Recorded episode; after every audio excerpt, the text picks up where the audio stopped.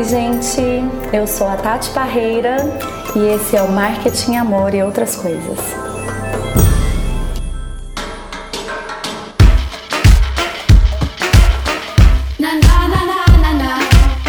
Oi, vocês que estão me ouvindo, sejam bem-vindos ao Marketing Amor e outras coisas. Parece que uma coisa não tem nada a ver com a outra, mas na verdade tem, eu juro. Bem, eu sou a Tatiana Parreira, sou consultora sistêmica. É, vou explicar o que é isso. Uma das ideias desse primeiro podcast é exatamente explicar o que a Tati faz. E eu desenvolvi um conceito chamado viabilidade sistêmica, que hoje eu aplico no meu escritório com os meus clientes e aqui no podcast a gente vai conversar sobre a aplicação desse conceito nas empresas e nos projetos pessoais desses clientes, né? Bem, então vamos lá. Hoje eu vou ser entrevistada por uma grande amiga, que é a Gabriela Varenga. Oi! Oi, Gabi. Tudo, tudo bem? tudo bem? Eu comecei falando, mas na verdade é você que vai né, me fazer as perguntas para a gente poder construir esse bate-papo. Claro, então, eu sou, além de amiga da Tati, tem 525 anos. Na verdade, assim, vamos inverter a coisa. Além de cliente, nós somos muito amigas, amigas de longa data. Então, é, o que aconteceu é que eu fui tomando contato com o trabalho da Tati, a gente estudou junto uma boa parte do tempo na faculdade, né? Flor. Sim. Então, a gente vai se chamar de Flor, não estranhe, que é, o grau de intimidade é esse. É, gente, Flor significa que, que Nossa, é, aí talvez vocês não saibam na hora quem tá falando Flor e outra tá falando Flor, mas a gente tenta fazer uma identificação, vamos às vezes colocar um Gabi e Tati para as pessoas Sim. entenderem. Mas enfim, o que aconteceu é que eu fui observando e vendo o trabalho da Tati mudar e olhando é, nas redes sociais alguns clientes que ela atendia e achando muito interessante. E eu tenho um projeto pessoal que eu gostaria muito, desde que, que eu criei, que ele, na verdade, assim, quando eu criei o projeto, eu não tinha muito uma, uma ideia de como fazer ele virar um negócio e eu percebi que ele tinha um potencial a partir do que eu comecei a ver que a Tati fazia com os clientes dela. E um dia eu pedi uma reunião com ela e a gente tá aí juntas, né? E eu tenho visto, é, tem clareado para mim muito porque é, o meu, como o meu projeto se estruturou e como fazer ele caber na minha vida, né? Então é, é disso, na verdade, que é essa viabilidade sistêmica que a Tati fala. Flor, eu queria que você explicasse assim, como que é essa relação com seus clientes na hora que você fala, por exemplo, na hora que um cliente vai indicar você para outro cliente. O que, que acontece, que é o que acontece comigo, mas eu queria ouvir de você, nas suas palavras. Tá bom. Né? então, gente, é muito engraçado porque as pessoas perguntam muito assim, ah, mas o que, que a Tati faz, né? E eu fui fazer uma pesquisa para tentar entender como é que os meus clientes me indicavam. Hoje o meu trabalho ele acontece quase que 100% por indicação. E a indicação ocorria assim: ah, vai lá na Tati, a Tati pode te ajudar com esse tema, com esse assunto que você está buscando e tal. E a outra pessoa perguntava: tá, mas o que a Tati faz? E a pessoa que estava indicando falava assim: ah, eu não sei muito bem, mas vai lá, porque ela é a pessoa que vai te ajudar nisso. Porque é realmente é bastante novo o conceito da consultoria sistêmica em termos de período histórico da humanidade, digamos assim, né? É uma abordagem que foi. É, eu uso uma abordagem dentro da, da consultoria que foi desenvolvida há 60 anos, em média, no mundo, e tem comprovação científica e tudo mais, mas que é muito recente e que só a partir de 1995 que começou a ser usada no contexto corporativo, né, para o contexto dos negócios. Então ainda é muito recente. Então quando a gente fala consultoria sistêmica, fica uma coisa assim, ah, mas o que, é isso? Então eu vou explicar um pouco como é que é esse negócio, né? Eu sou publicitária, estudei com a Gabi, que também Sim. é publicitária, né? Fizemos faculdades juntas. E durante muitos anos eu trabalhei com a parte de, de gestão de marketing, de estratégia, fazendo projetos nessa, nessa área, né? E dando aula também desses conteúdos. Paralelo a isso, eu sempre estudei muito é, espiritualidade, autodesenvolvimento, conteúdos ligados à psicologia, mas eu estudava esses outros conteúdos de alegre, né, Flor? Muito uhum. pra mim, assim, porque é algo que eu acredito e gosto muito. Acredito muito no autodesenvolvimento. E nos últimos é, anos eu fui percebendo que, às vezes, dentro de um projeto, numa corporação, especialmente empresas familiares, né? Eu ia percebendo que às vezes o conteúdo de gestão e de estratégia, mesmo sendo aplicado, tinham muita dificuldade de rodar. Daquilo acontecer de verdade na prática, mesmo que na ideia aquilo já estivesse muito bem estruturado. E o que é, travava o processo tinha a ver com esses conteúdos relacionais como as pessoas se relacionavam, o quanto elas estavam se desenvolvendo ou não. E esses outros conteúdos que eu já estudava para minha vida pessoal começaram a me ajudar a colocar projetos de estratégia em prática.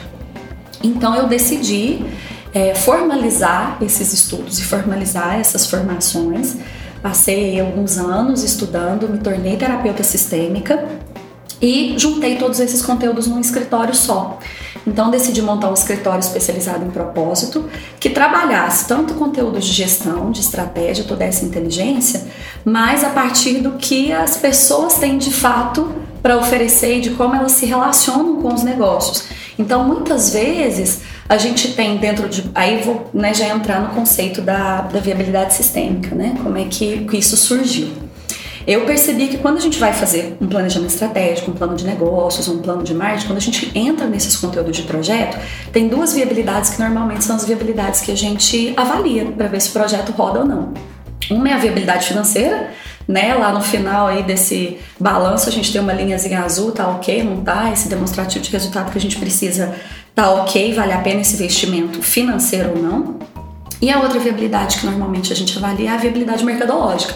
Então, como é a estrutura de demanda para isso que eu quero lançar, para esse produto, para esse serviço, para essa empresa?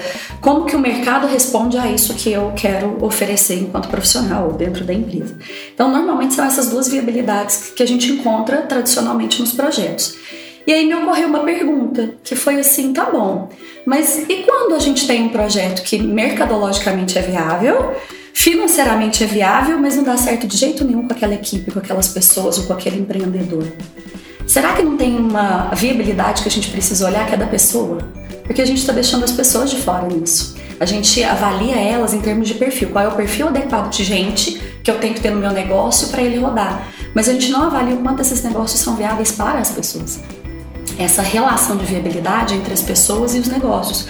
Porque às vezes é, o que, que acontece? E, e, eu fui percebendo isso atendendo os casos mesmo, atendendo casos que às vezes o plano de negócios era muito viável, mas que se aquela pessoa abrisse naquele momento é, de vida dela aquele negócio, ele estava fadado a um sucesso por uma série de questões familiares, pessoais, de crenças, de comportamentos, que aquela pessoa não estava madura o suficiente para abrir aquele negócio. Flor, enquanto você tá falando, veio aqui na minha cabeça aquela velha frase que é separe a vida pessoal dos negócios. É, isso não existe. Não dá, não, não dá. tem como, né? E eu, eu, como sua cliente, tenho visto assim quanto é delicado entender que não tem como deixar. Você não, você não sai de você para poder trabalhar, para poder se organizar. E a sua vida é uma vida só, é uma coisa contínua. Não tem isso deixar o trabalho fora de casa e a casa fora do trabalho. Ah, daqui para frente eu sou essa pessoa. Não é, você carrega o tempo inteiro coisas de lá para cá, daqui para lá, porque é uma, é uma vida só.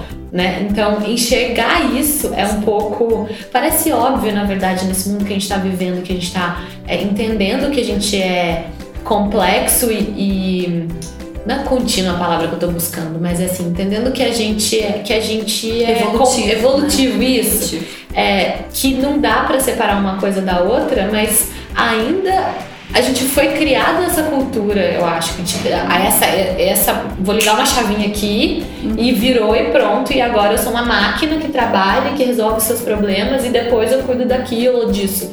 Então, entender essa interferência faz muita diferença e até para para você saber dar os nãos, né? Eu queria que você falasse muito sobre isso, assim, de, essa coisa do planejar é dar não. Então, é, é muito interessante essa lógica de é, eu tenho que separar a vida profissional da pessoal. E isso durante um tempo foi muito propagado, inclusive. A gente aprendeu isso na faculdade, né? Eu lembro de ouvir isso em sala de aula, assim, olha, não misture sua vida. E eu durante muito tempo também tentei ser a executiva fora do, do, do, do, meu ambiente pessoal e no ambiente pessoal voltar a ser a Tati, né? Assim, até que eu entendi que isso não ia rolar. E me atrapalhou durante muito tempo, na verdade, né? Assim, era, é muito engraçado, assim, ver esse processo. Mas é, essa complexidade da vida, ela é muito interessante porque, assim, as pessoas sofrem muito tentando é, encaixar a vida nas caixinhas que elas acham que que seja adequada para elas ou para o ambiente onde elas vivem e se afastam de quem elas são. E quando elas se afastam de quem elas são, elas perdem inclusive os próprios potenciais, porque elas não estão à vontade na própria vida. Eu lembro de uma cliente que um dia chegou e falou assim: Olha, Tati, eu vim aqui porque eu quero conseguir planilhar minha vida. Eu quero conseguir é, organizar minha vida em planilha. Se eu pudesse planilhar minha vida, eu ia fazer isso e tal, né? Então, um nível de exigência extremamente alto, né? Consigo e, obviamente, também com o mundo, porque a gente não tem esse controle. A gente não tem esse controle. E, e, quando a gente tenta ter, o que normalmente a gente faz? A gente vai, tem as descrições de perfil, né, por exemplo, para vagas ou para um determinado projeto, de como eu deveria ser para poder viver tal coisa, ou viver tal projeto, ou estar em tal carreira. E a gente tenta ser uma coisa que a gente não é. E esse conceito é um conceito que, que é chamado de eu idealizado. Então a gente cria um eu idealizado, como eu devo ser, e se eu for assim eu vou ser feliz. Muitos de nós conseguem chegar nesse lugar tem lá a vida toda estruturada com esse seu idealizado e quando chegam nesse lugar sentem uma frustração imensa, né?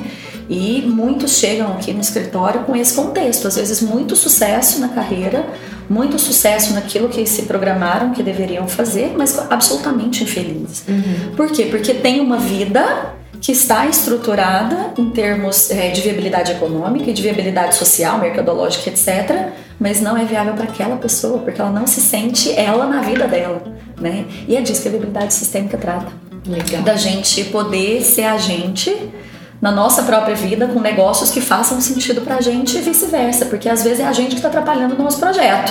é muito meu caso, é, é total o meu caso, assim, meu, é como eu me sinto e quando eu, eu vejo no meu projeto que é uma coisa que me move e que eu aprendi aqui com você que é um propósito tão enraizado que ele vai surgir não é só nesse projeto, eu faço o que eu faço o tempo inteiro, né? Isso. É, e entender isso também me deu uma calma, que talvez ele não caiba do jeito que eu gostaria que ele coubesse na minha vida nesse momento, do jeito que ela tá, mas ele não vai morrer. E, e entender como nutrir essa parte de mim que me faz tão bem, que me alimenta, que me energiza. Opa, fiquei rouca me trouxe essa esse entendimento e me tira um pouco da ansiedade de ter que fazer, de ter que dar certo, uhum. de ter que construir. Eu entendo que você deve ter clientes de de, de é, fundos, pano, que nem existe essa palavra, pano de fundo de vida, olha que eu viajei aqui, uhum. mas de contextos de vida diferentes dos meus e que tem processos completamente diferentes dos meus, mas para mim foi essencial entender que é, o que eu faço e como eu faço está enraizado em mim a ponto disso sair por todos os lados. E tentar dar uma estrutura mais profissional para aquilo que eu quero fazer como projeto de vida. E também, mas mais do que isso, entender que tem momentos que cabe, tem momentos que não. Se a gente ficar dando murro em ponta de faca, o que pode acontecer, e aí eu, como eu percebi no meu processo, é assim, o que poderia acontecer se eu tentasse, tentasse, tentasse, é gerar uma frustração tão grande que eu abandonaria um projeto e talvez abandonaria um propósito e rejeitaria aquilo de forma tão intensa que eu não conseguiria viver em outros, outras coisas da minha vida, em outras áreas da minha vida e como, sabe, é, deixar Olha só como é difícil explicar, né? Eu tô fazendo várias sonoplastias aqui para tentar, pra tentar produzir isso. Pra tentar botar isso. Mas assim, enfim, é entender se aquilo cabe naquele momento da sua vida e te trazer um conforto para estruturar, para planejar, para fazer caber. E como caber? É. Porque a questão é assim.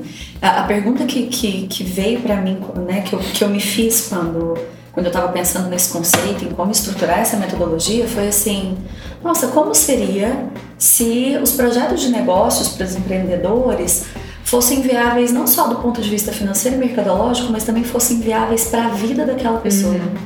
para o estilo de vida daquela pessoa, para o que aquela pessoa acredita, para o momento de vida daquela pessoa, né? Então, assim, uma, uma empreendedora que tem filhos pequenos o momento de vida dela permite um negócio de um determinado porte, de uma determinada maneira, né?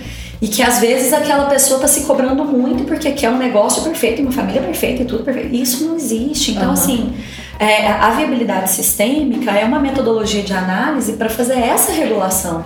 Então, como que eu tenho os meus projetos, né? No seu caso, o projeto do blog, do Outros Roteiros, como que esse projeto pode caber na minha vida agora de um jeito que ele fique viável para mim, mas como que eu também posso ficar mais viável para esse projeto, para que ele possa existir para que ele possa gerar resultados, não só resultados do ponto de vista de realização, de prazer por, por estar fazendo esse projeto, mas resultados financeiros, resultados mercadológicos, resultados de negócios, porque negócios eles também precisam ter vida, eles também precisam ter resultados e a gente precisa fazer isso de uma forma que fique viável para todos os envolvidos. Uhum. Então, ficar viável do ponto de vista financeiro, ficar viável do ponto de vista mercadológico também precisa acontecer. Mas também é importante que fique viável para nós. E o que, que normalmente acontece? Às vezes o negócio é super viável para o mercado, tá gerando dinheiro, mas a um preço muito alto da vida das pessoas, da saúde das pessoas, da, da realização delas e, e de como elas vivem. Então as pessoas começam a odiar os seus trabalhos, a odiar os seus negócios, a odiar suas rotinas porque o negócio não está viável para elas. Então, talvez se a dosagem de como viver isso pudesse ser revista, ou repensada, ou reestruturada para aquele momento de vida, isso cria respiro. É. Né? Isso cria respiro para que a pessoa consiga estar no projeto, consiga realizar aquilo que ela quer realizar de verdade, mas dentro daquilo que é viável para a vida dela e que ela realmente vai conseguir fazer. Porque tem vários projetos que eu vejo que são maravilhosos, que estão na gaveta, porque não cabe na vida da pessoa naquele momento. E talvez se a gente reajustar o projeto. Né? Ou reajustar a pessoa. Ou reajustar a pessoa. né? e, e, muito, e por isso que a teoria sistêmica, que é popularmente conhecida como constelações familiares, uhum. né? E que já que é uma metodologia que já avançou muito no mundo, que começou e depois a gente pode ter um podcast só para explicar sobre essa é, metodologia é, a parte técnica. É bom né? a gente fazer é, uma vou, vou fazer um, um resuminho é. aqui. A metodologia sistêmica foi desenvolvida é, em torno de uns 60 anos que ela, que ela é aplicada no mundo. E ela é uma metodologia que parte do pressuposto de que, embora nós tenhamos é, escolhas e nós né, façamos as, as, nossas escolhas e, to e, e, tomemos decisões nas nossas vidas e né, a gente esteja construindo o nosso caminho, muitas coisas que acontecem conosco podem não ser resultado só de uma percepção daquilo que eu escolhi ou de uma percepção minha. Uhum. Podem ser resultado de, de um contexto sistêmico. O que, que é sistêmico? Contexto sistêmico é um é um contexto no qual vários elementos estão se relacionando. Então, por exemplo, a gente faz parte de uma família. E muitas das coisas que acontecem na nossa vida podem ser resultado do que a gente vive dentro do contexto familiar, em função de como aqueles elementos se relacionam. Uhum. Mas a gente não faz parte só desse contexto sistêmico, desse grupo de elementos, a gente também faz parte do grupo de elementos da empresa onde a gente trabalha, do nosso grupo de amigos, do grupo sistêmico social da nossa cidade, isso pode ir ampliando. Então, como na natureza, tudo funciona em sistemas. Os elementos se relacionam e a relação entre esses elementos faz com que o resultado aconteça também do nível individual. É aí que a gente começa a é entender o que, que tem a ver marketing com amor. Exatamente. Eu queria que você falasse mais sobre isso, mais porque para mim foi uma coisa que me chamou muita atenção. Eu falei, gente, o que não tem, não tem, tem. Tem. Não tem conexão? Tem, tem sim. conexão. É, eu vou explicar isso então. É, explica dessa é. manutenção do sistema, como que isso acontece por como? amor e como a gente reproduz isso dentro dos projetos e dos trabalhos, que eu acho que isso é essencial para entender o todo sim. que você faz. Sim. Quando eu tive contato com, a, com, a, com essa teoria né, das constelações familiares, a, a, primeira coisa que a gente aprende, né, quando começa a estudar, é que o sistema ele vai fazer tudo para sobreviver. É como o nosso corpo, né? Então o sistema ele, ele faz compensações para que ele possa sobreviver e ele faz isso por amor, para que o sistema continue vivo. Ele vai compensando. Então, por exemplo, eu vou já entrar na questão do vou amarrar isso com marketing, né? Se a gente machuca a perna direita, durante um tempo a gente vai pôr mais força na perna esquerda, né, para que a perna direita possa se recuperar e dali a pouco recupera, o sistema volta a agir normalmente. Então, o nosso corpo, assim como as nossas relações, assim como todo a, a natureza, ela funciona por meio dessas compensações sistêmicas. E os elementos que fazem parte disso, eles vão fazendo parte dessa história. E eles vão sofrendo as consequências, inclusive, do que está acontecendo com o sistema. Uhum. Então, a teoria sistêmica, ela parte dessa visão, dessa visão mais de tudo, né? E quando a gente usa essa abordagem para entender, por exemplo, um projeto, para trazer isso para a área de negócios, a gente entende o elemento, então o profissional, o empreendedor, o negócio, o produto, aquilo que a gente está trabalhando, mas a gente não trabalha só com a visão do que tem de certo e errado com esse elemento, mas sim de como esse elemento se relaciona com os demais elementos do contexto. Porque às vezes não tem nada errado com nenhum dos elementos, mas pelo modo como eles se relacionam, aquele projeto fica inviável ou aquele resultado não vai ser um resultado saudável para o grupo ou para aquele indivíduo, uhum. etc. Então as relações precisam ficar mais saudáveis para que os resultados também fiquem mais saudáveis. Essa é uma abordagem que foi primeiro estruturada para a, né, o tratamento de famílias e de relações nesse nível, mas depois também ramificou e foi ser estudada, pesquisada, trabalhada por várias escolas terapêuticas, é, criando os termos constelações organizacionais e também as constelações de estrutura, que são as mais utilizadas para o contexto mercadológico, uhum. corporativo, que é o que a gente está trabalhando é aqui. Né? Porque né? tem aquilo da gente reproduzir a forma de se relacionar a partir do posicionamento que a gente tem dentro da família, né? Exatamente. E a gente entende se posicionando nos outros lugares onde a gente cria relações, nos estudos, na, no ambiente escolar, por exemplo, ambiente universitário, nas empresas. Então a gente se entende em relação ao outro. E aí, para mim, aí entendendo assim que a gente veio do marketing, então para mim isso fica muito claro a relação disso com o marketing, porque tem tudo a ver com posicionamento. Sim. Eu queria que você falasse mais sobre isso. Sim. Fala mais sobre isso. Fala mais sobre isso. então, é, como é que foi essa percepção? A, a, teoria básica de marketing, né, quando a gente fala de marketing, as pessoas entendem muito como propaganda, uhum. mas a teoria básica de marketing está ligada a servir. Então, é, a lógica de marketing é: eu entendo o que as pessoas querem, o que o mercado quer, e eu vou trabalhar para oferecer o que as pessoas querem. E atendendo ao que elas querem, servindo ao que elas querem e precisam, é que eu consigo permanecer perene, que meu negócio vai, vai ser sustentável no longo prazo. Uhum. Então, a lógica básica de marketing é essa: estar a serviço. E isso é amor. Amor é estar a serviço. Ah, né? Chegou. Chegamos nesse uhum. lugar. E dentro do conteúdo sistêmico, muitas vezes a nossa vida está a serviço. E se a gente não entende a que estamos, né, a serviço de que nós estamos, muitas vezes a gente começa a ficar a serviço de coisas que não são o que o nosso coração pede, o que a gente realmente gostaria. Então a gente fica a serviço é, do que a sociedade espera, a gente fica a serviço né, de sacrificar nossa própria vida em função de um contexto de uma empresa ou de uma área, ou a gente fica muitas vezes a serviço da família e monta um negócio para sustentar a família e monta um negócio para provar para o nosso pai que a gente, para nossa mãe, sei lá, que a gente vai ser sucesso. Então os, os porquês que estão por trás disso vão determinar o quanto o nosso processo de relação com o negócio, com, a nossa carreira, com os nossos projetos, vai ser um processo saudável, uhum. prazeroso, realizador, ou vai ser um processo sofrido e que vai, vai colocar a gente em contextos de dor para que a gente possa servir a coisas que não fazem o menor sentido para nós, mas que a gente não consegue se desvencilhar delas. Foi para isso que, esse, que essa metodologia de, de análise e de ajuste dessa viabilidade foi criada, para que a gente tenha meios, formas de entender. Peraí, será que o meu projeto não está avançando? o que eu tô tão infeliz em relação aos meus projetos, em relação ao meu negócio, eu tô sofrendo tanto nesse processo porque esse negócio não é viável para mim? Ou será que sou eu que não estou viável para o negócio? Ou será que a nossa relação não está viável? Uhum. Porque às vezes a nossa relação precisa amadurecer. Foi viável durante os primeiros anos do, do, meu projeto, mas talvez agora não seja mais. Então, como no caso do blog, né? Quando você constituiu o blog e teve essa ideia, o seu contexto de vida era muito diferente do que, é, do que você vive Sim. agora. Você não era mãe, uhum. você é. Então, a rotina mudou, o contexto mudou, a cidade onde você mora mudou. Vários contextos foram alterados na sua vida. Então a sua relação com o blog não pode ser a mesma que era de quando você tinha uma estrutura de tempo diferente da que você tem agora. Sim. A sua relação com ele precisa amadurecer para que o blog possa amadurecer. É, né? Então... E para que a relação com os leitores, com quem ele serve também possa amadurecer. Exatamente. Eu ia, eu ia te pedir para explicar, para trazer um caso de algum cliente que passou por um processo redondinho, mas eu acho que é legal a gente trazer o meu caso, que não é um processo redondinho porque a vida foi se apresentando não, de que é ser redondinho, é, né? Ser redondinho, assim, na minha visão, tá? Que é uma visão que eu tô trabalhando aqui. É um processo, é um projeto que vai. E o que eu entendo é que o meu projeto, ele eu não, não, não saio dele. Ele vai, ele não vai, ele vai, ele para, ele vai, ele para. Eu não consigo largar.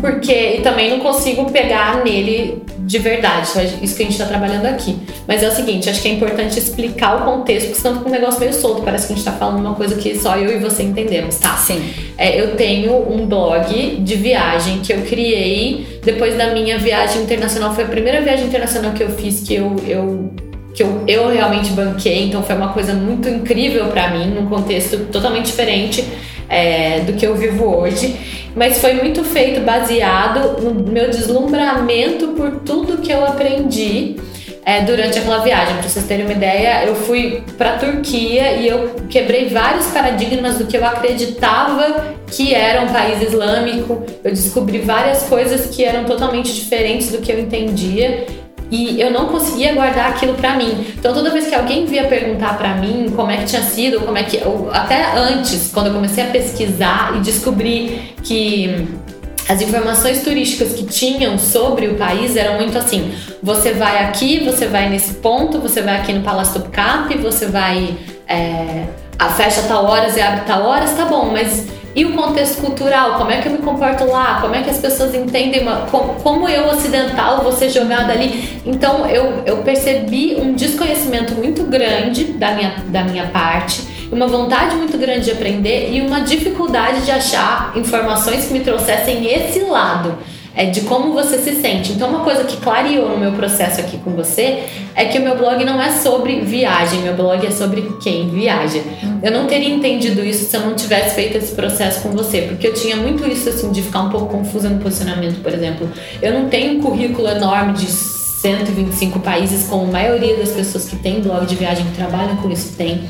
Mas eu aprofundo num grau que não é comum. Uhum. Eu não tinha essa clareza. Então as informações. Não é um blog turístico. Não, é um é. blog sobre os processos que a viagem desperta dentro da gente. E os processos que a viagem desperta dentro da gente são, para mim, tão profundos e tão elaborados que se eu fizer duas, três viagens no, num ano, eu tenho conteúdo que não acaba mais.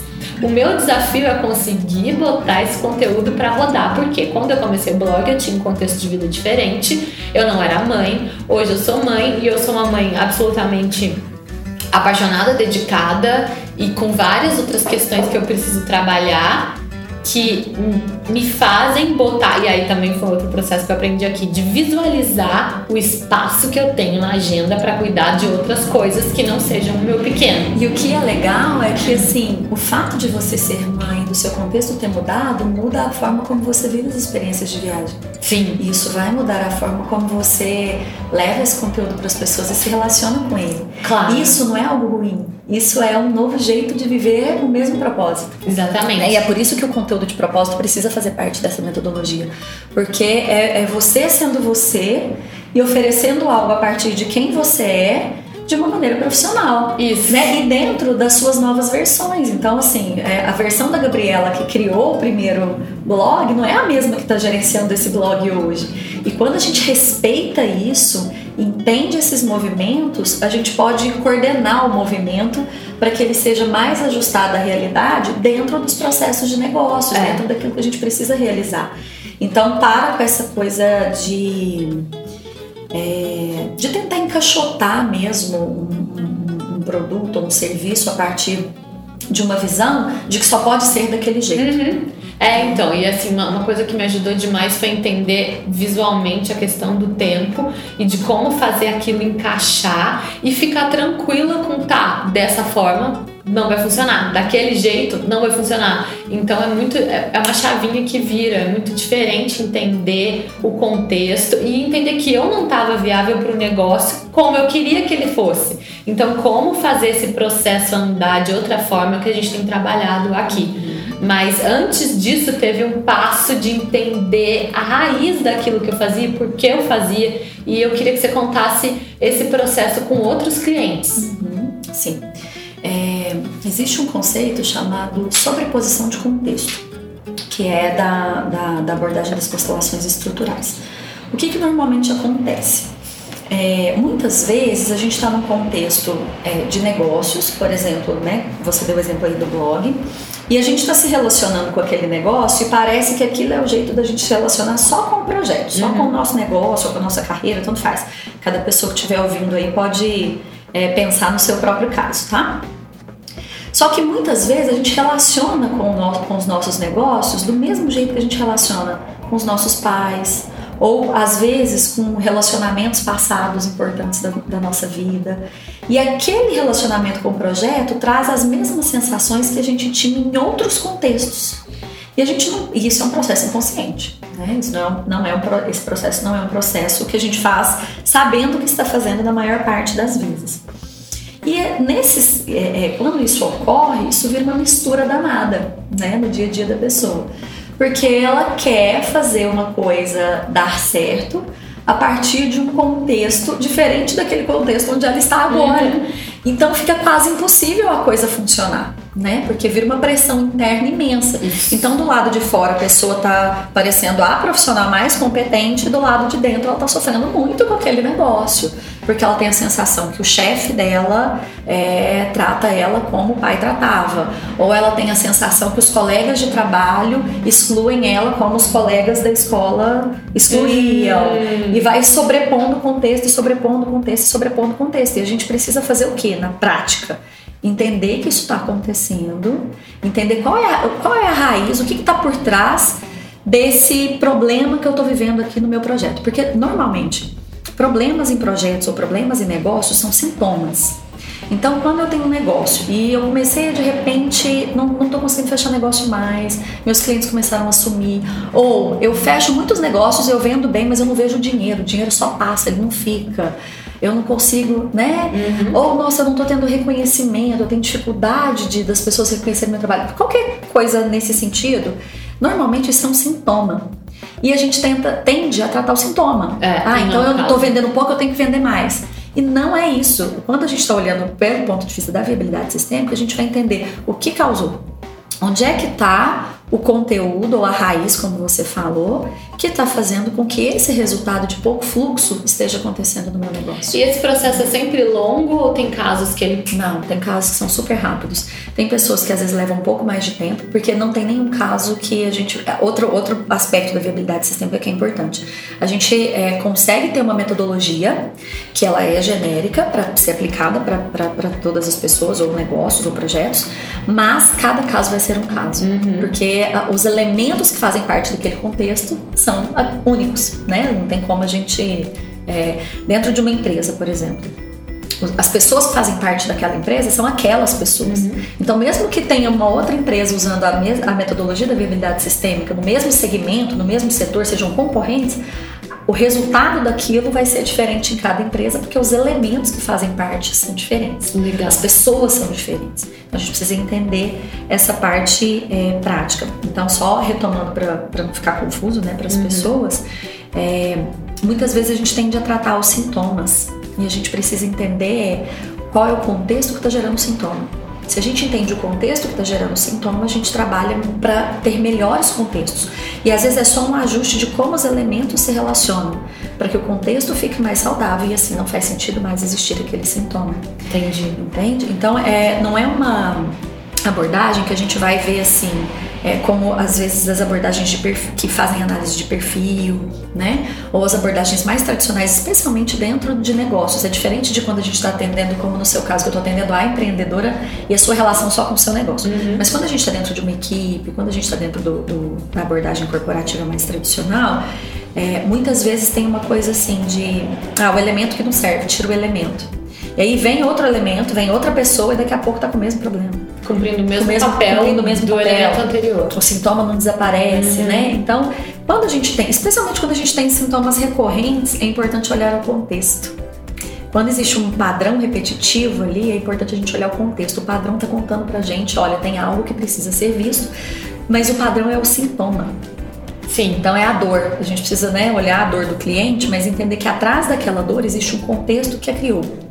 A viabilidade sistêmica trabalha nesse contexto. Então, se a gente pudesse resumir o conceito de viabilidade sistêmica, é é o trabalho, é a metodologia que trabalha para regular as relações das pessoas com seus projetos, com seus negócios, de modo que ambos fiquem viáveis um para o outro. Legal. Então a gente não abandona a viabilidade metodológica nem a viabilidade financeira. Uhum. As duas são importantes, mas quando essas duas têm problema, normalmente elas estão apresentando sintomas da viabilidade sistêmica que não foi vista. Legal. Enquanto você foi falando, é engraçado porque eu sou uma cliente que está no meio do processo, eu tô tão envolvida e tão é, para mim tem um significado, tá, tá sendo um mergulho interior tão, tão grande que enquanto você fala vão abrindo caixinhas dos meus processos e de repente eu tô.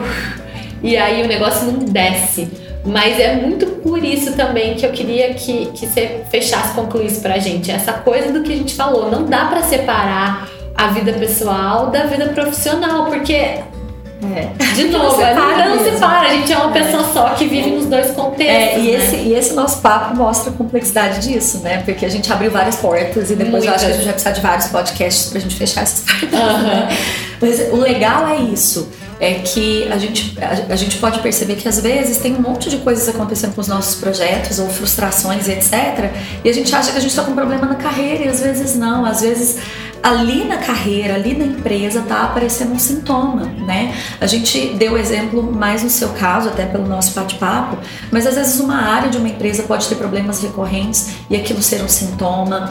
Às vezes um, um perfil de, de público dentro daquela empresa pode ter um determinado sintoma, uma determinada dificuldade de relacionamento, né, dentro de uma equipe, um diretor, uma, né, vários contextos diferentes, mas aquilo pode ser um sintoma de outras coisas que precisam ser tratadas e normalmente normalmente é isso que acontece. E é bonito porque, olha, bonito acho que é a boa palavra mesmo, porque você, a gente vem pra cá com um objetivo de negócios e faz uma cura que é uma cura de vida. É muito legal. Essa porque, é, é, porque assim. Eu, amadurecer. É muito louco, vou repetir isso mil vezes. É muito doido a gente achar que uma coisa é separada da outra. Como é, você, o seu negócio tá dentro da sua vida. Como é que você quer que isso funcione num, compartimento? E isso precisa, isso precisa e pode ser viável. Sim. Que é o que eu acho que é, a gente deixou de fora, né? Tem um conceito que eu, que eu criei e falo muito, que é o da cultura oculta. A gente tem a cultura instituída, que é aquela que está estabelecida e que a gente sabe que ela funciona que dentro, é claro, de, de dentro da empresa. Por exemplo, tem os valores, tem a missão, tá claro como é que a gente funciona, como é que são as metodologias, os processos, como é que a gente funciona. Isso é a cultura que está estabelecida e que está clara.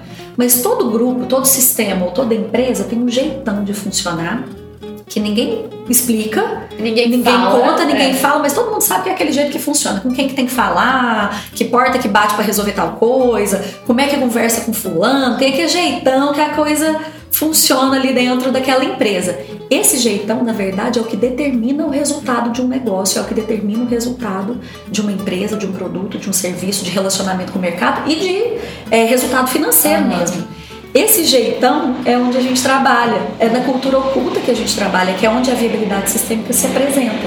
E essa viabilidade é o que é deixada de fora na, na hora de, de trabalhar os projetos, os planos de negócios, né, os nossos planejamentos estratégicos. E é para ela que a gente precisa olhar. Então, essa metodologia que une tanto a abordagem sistêmica, mas une também conceitos de marketing, conceitos de estratégia, ferramentas de coaching, de desenvolvimento humano, metodologias terapêuticas, né, que são, é um conjunto de ferramentas que está a serviço de criar essa viabilidade do sistema, essa viabilidade das pessoas em relação aos negócios, mas também dos negócios em relação às pessoas, porque não faz sentido mais no mundo que a gente vive hoje ter negócios que só são viáveis do ponto de vista financeiro, mercadológico, mas que fazem a gente muito infeliz. É isso, jovens, guardem esses, esses termos aí, cultura oculta, viabilidade sistêmica, que isso muda o jogo completamente.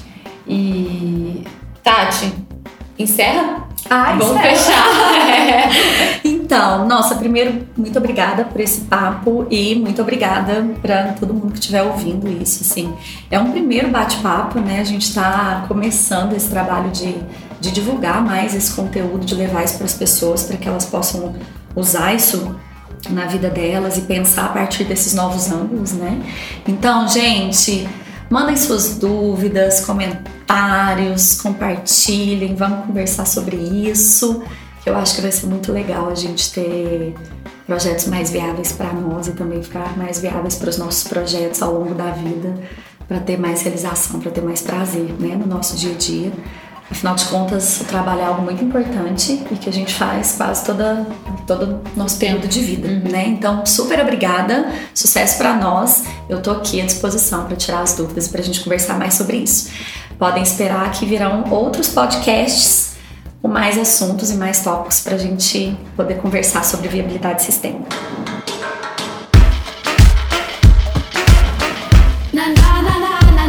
Tchau, gente! Beijo!